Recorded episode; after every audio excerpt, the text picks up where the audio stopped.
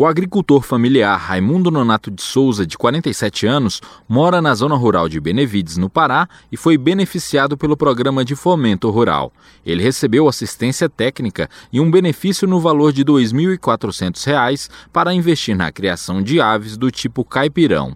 Por conta própria, provavelmente o agricultor não conseguiria investir na criação de aves, porque para sobreviver, além do benefício de 240 reais que ele e a esposa recebem do Bolsa Família, ele se via obrigado a fazer diárias em outras propriedades. Mas Raimundo viu a sua vida mudar com o benefício. A produção está dando certo. Já é a quarta vez que o produtor reinveste o dinheiro repassado a fundo perdido para fazer a produção crescer. Nesse caso, o criador de aves não precisa devolver o dinheiro para o governo federal. Esse dinheiro que eu peguei, esse 2.400, primeira parcela é fazer os galpão, né? Segunda para comprar os pintos e a ração.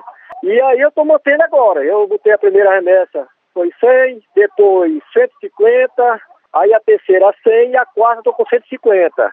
E estão aumentando, porque graças a Deus é o mesmo dinheiro dele mesmo que está investindo neles mesmo. Ó. Assim como Raimundo, mais de 30 mil famílias devem ser incluídas ainda neste ano no programa de fomento rural. Segundo o secretário nacional de Inclusão Social e Produtiva do Ministério da Cidadania, José Roberto Cavalcante, o governo federal está empenhado em garantir a segurança alimentar e a autonomia das famílias mais pobres do campo e possibilitar o acesso delas ao mercado no futuro. O objetivo é qualificar para que o projeto se torne viável e, em segundo momento, ele sair dessa situação de vulnerabilidade. Por isso, os dois anos de assistência técnica continuada, para que o projeto realmente tenha êxito e que ele saia desse público difícil que a gente considera, que possa passar para um outro público que possa acessar outro tipo de crédito, tipo Pronaf, a seleção das famílias para participar do fomento é realizada pelas empresas de assistência técnica, como Ematers, e outras entidades que atuam no campo, contratadas pelo governo federal